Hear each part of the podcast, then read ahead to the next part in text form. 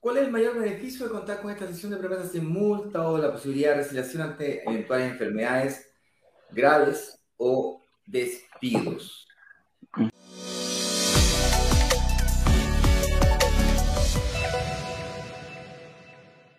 Bueno, principalmente me gustaría tocar tres puntos acá.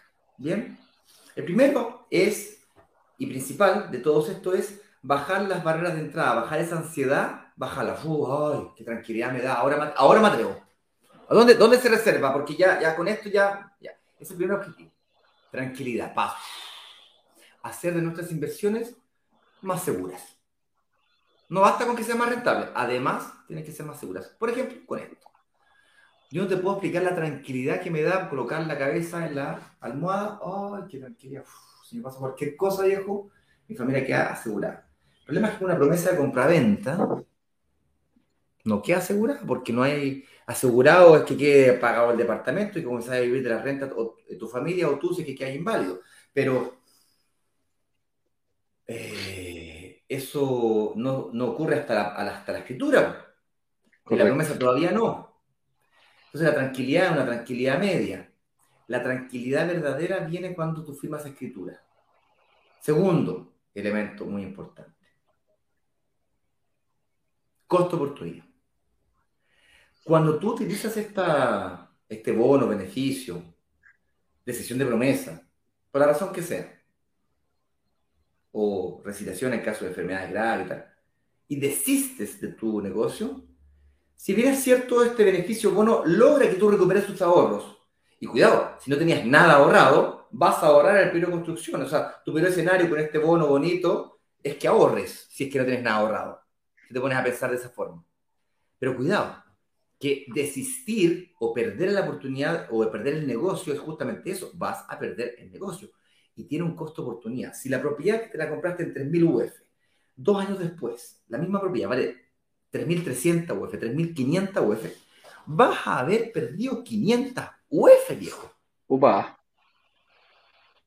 3 por 5, 15 son... ¿Cuántos son 500 UF? A ver quién me ayuda con la calculadora. 15 palitos, po. 15 palos, viejo. 15 palitos, po. 500 UF son más, son como 16 millones de pesos. O sea, sacándolo a, 30 mil, pero, pero en estos momentos, claro, con la diferencia. 34, 34, 34, 1, 2, 3, 4. 17 millones de fracción. 17 palitos, viejo. Sí. Y que sean, que sean 100 UF son, son 3 millones. Son 3 millones 400. Ay, qué rico. Opa. si no los quites, pásamelo a mí. Yo no sé tú si los veo en la calle, pero los levanto, los recojo, los hago chupir. Sí, sí. Entonces, eh, lo que diferencia un inversionista avanzado de un novato es la capacidad de ver ese costo-oportunidad, de calcular todos los costos, incluyendo el costo-oportunidad. Entonces, a mí me pasó eh, con, mi mujer que el año 2017, por ahí para fin del 2017, ella invirtió en una propiedad.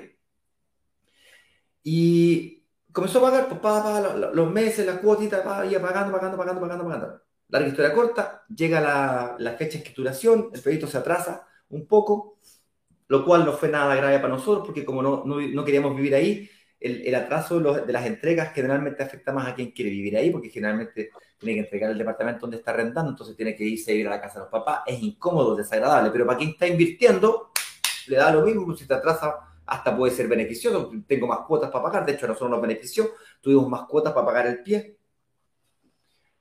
Y resulta que la fecha de escrituración fue mayo del 2020, marzo del 2020 en realidad. Y en marzo del 2020, mayo del 2020, yo no sé si está de acuerdo, pero estábamos encerrados en pandemia.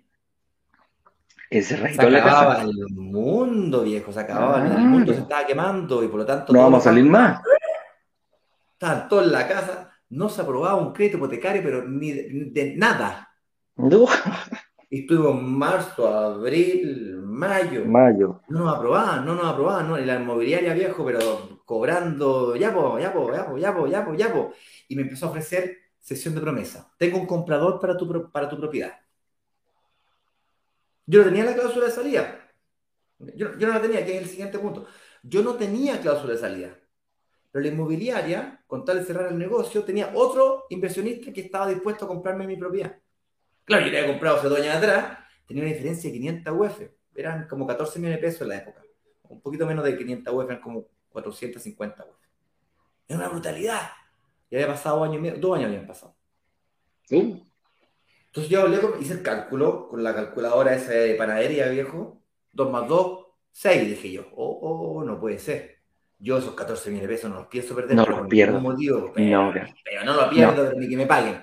Entonces, eh, montado el macho. en el macho. Eh, por cierto, habíamos cometido un pequeño error. Yo en la época recomendaba eh, prepararse para pagar un, un 15% de pie, porque pasar del 15 a aumentar un 5% más no es tan difícil. Sacáis, le pegáis un manotazo a la tarjeta de crédito y, y ah. pasa, ¿cachai? Uh, usar la línea de crédito dos, tres, dos, tres meses y, y sobrevivís, ¿cachai? Eh, pero pasar del 10% al 20% era complicado, es complicado. Nos pasó que finalmente logramos que una mutuaria nos aprobara, pero al 65%. Es decir, tenemos que pasar del, del 15% pie al 35% pie. Yo estaba juntando plata para mis inversiones, tuve que pasarle esa plata a mi mujer, y hablamos con la inmobiliaria si nos podía hacer esa promoción de 18 cuotas sin intereses. Negociaron con Transbank, hicieron la promoción porque ese problema que teníamos nosotros lo teníamos con varias personas más. La historia corta, sacamos la, la plop, la plip, la, la a veces sí, la a veces no. Todas las tarjetas. Sí, la plop, eh, me encanta esa, la plop, la, la master sí, plop, la, master plop. la master plop, eh, la master sí, la master no y, la, avisa, la avisa sí, la avisa no. Sí. la historia corta, tarjetazo, compadre, 18 cuotas sin intereses. Hoy día es ese, yo hablo mucho de este departamento que es muy emblemático. Es un departamento que compramos en 1700, 1600 UF y hoy día está tasado en 2500 UF.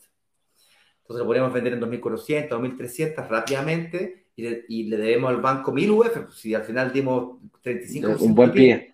Entonces, tengo, tengo mucha plata, tengo, mi mujer tiene mucho patrimonio metido en ese departamento, tiene 1.500 UF metida en ese departamento, con 1.500 UF pie se compra dos departamentos de 3.000 UF cada uno.